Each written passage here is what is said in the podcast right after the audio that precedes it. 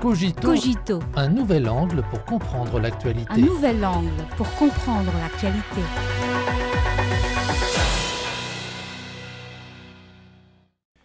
Bienvenue à Cogito.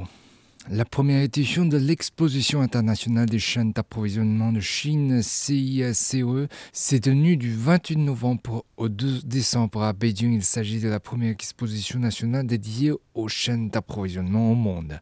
Cette édition de la CISCE a mis en place des zones d'exposition consacrées à cinq chaînes, dont la chaîne automobile intelligente, la chaîne agricole verte et la chaîne des technologies numériques, ainsi qu'au service des chaînes d'approvisionnement. Pendant cinq jours, plus de 500 entreprises de 55 pays et régions y ont présenté de nouvelles technologies, de nouveaux produits et de nouveaux services. L'un des points forts de l'exposition de cette année est qu'elle a attiré de nombreuses entreprises américaines et européennes. Le nombre d'exposants américains et européens a largement dépassé les attentes, représentant 36% du nombre total d'exposants étrangers. La participation de nombreuses entreprises américaines et européennes montre qu'il est impossible d'exclure la Chine des chaînes industrielles et d'approvisionnement mondial. Prenons un exemple. À 13 ans, dans la province du Jiangsu, à l'est de la Chine, on peut trouver des entreprises de soutien en amont et en aval dans un rayon de moins de 1,5 km pour un arbre de moteur de véhicules à énergie nouvelle, nouvellement développé.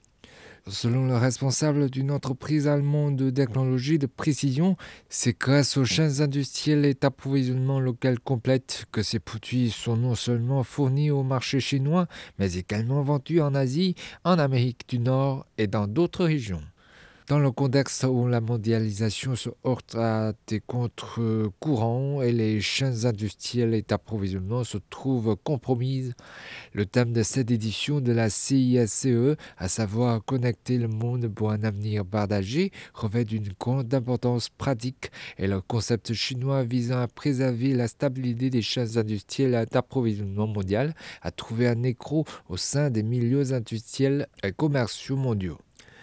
Eddie Chen, vice-président principal de FedEx Express, a noté l'initiative de la Chine visant à construire conjointement des chaînes industrielles et d'approvisionnement sûres, stables, fluides, efficaces, ouvertes et inclusives, mutuellement bénéfiques et gagnant-gagnant. Et cela est tout à fait conforme à notre orientation de développement et renforce notre confiance dans l'investissement et le développement à long terme en Chine, a-t-il martelé. Le choix de la Chine par les entreprises américaines et européennes reflète également l'importance de la deuxième économie mondiale pour assurer le bon fonctionnement des chaînes d'approvisionnement mondiales.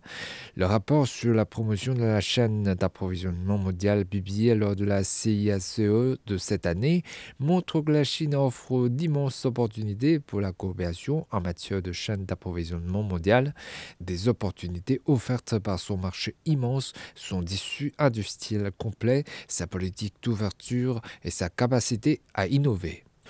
Au cours des cinq prochaines années, le volume des importations et des exportations de biens et de services de la Chine devrait respectivement dépasser 32 000 milliards de dollars américains et 5 000 milliards de dollars américains, ce qui lui permettra de conserver sa position de deuxième marché de consommation au monde.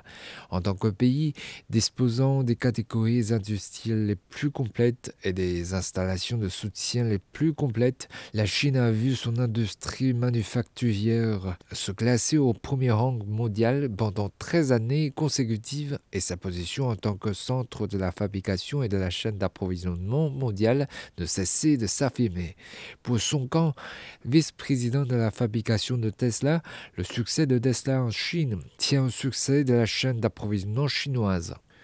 Face à un environnement international complexe et sérieux, la forte résilience de l'économie chinoise et la détermination ferme du pays à élargir l'ouverture et à améliorer l'environnement commercial ont offert aux investisseurs étrangers davantage de possibilités de s'implanter plus profondément en Chine.